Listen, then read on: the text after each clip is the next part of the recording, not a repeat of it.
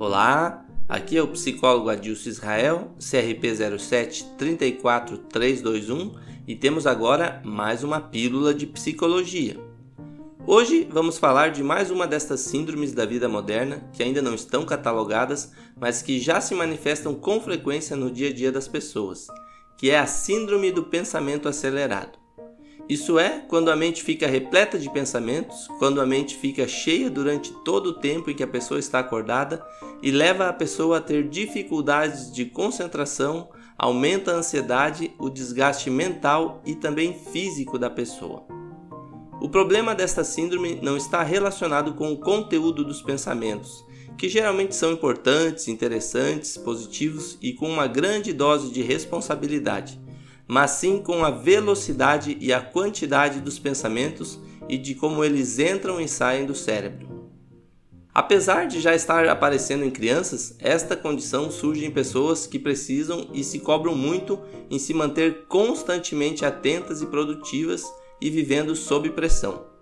Por isso é comum em executivos, jornalistas e principalmente em profissionais da saúde e professores. A síndrome do pensamento acelerado é muito prejudicial para a mente, pois dificulta o desenvolvimento de capacidades essenciais, como a criatividade, a inovação e a reflexão. É comum também a pessoa ter dificuldade para lidar com as perdas e reconhecer e refletir sobre os seus próprios erros pois para não ser rejeitado, não se considerar fraco, obsoleto ou ultrapassado, a pessoa está condicionada a corresponder a um nível de exigência demasiado. Outro sintoma bastante comum nessa síndrome são os lapsos de memória.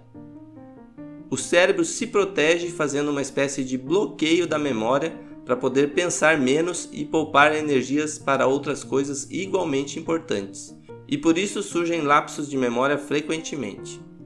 É importante saber que esta síndrome gasta também as energias reservadas para os músculos e por isso provoca, além do cansaço emocional, um cansaço físico. Afinal, a energia despendida em ambos é a mesma.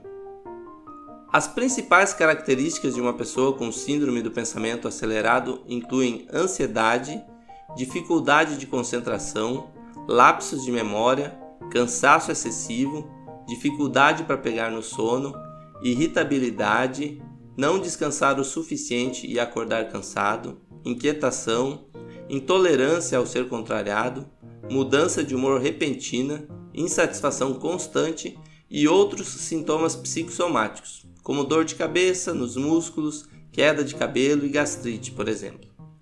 É também comum a sensação de que 24 horas do dia não são suficientes para fazer tudo o que se precisa.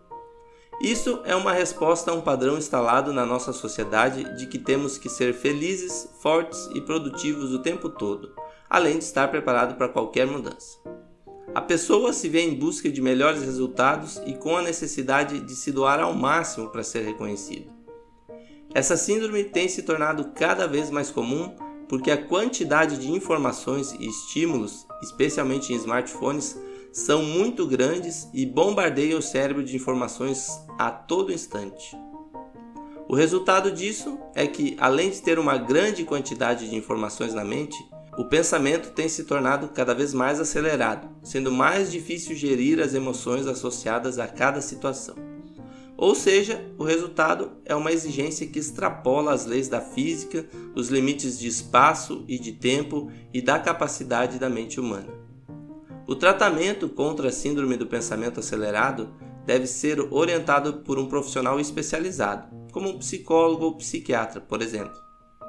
Geralmente é feito através de uma adaptação dos hábitos de vida, devendo-se procurar incluir pequenas pausas durante o dia e o estabelecimento de prioridades.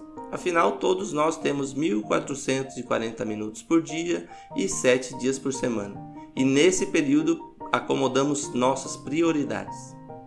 Aqui vai algumas dicas para combater essa síndrome.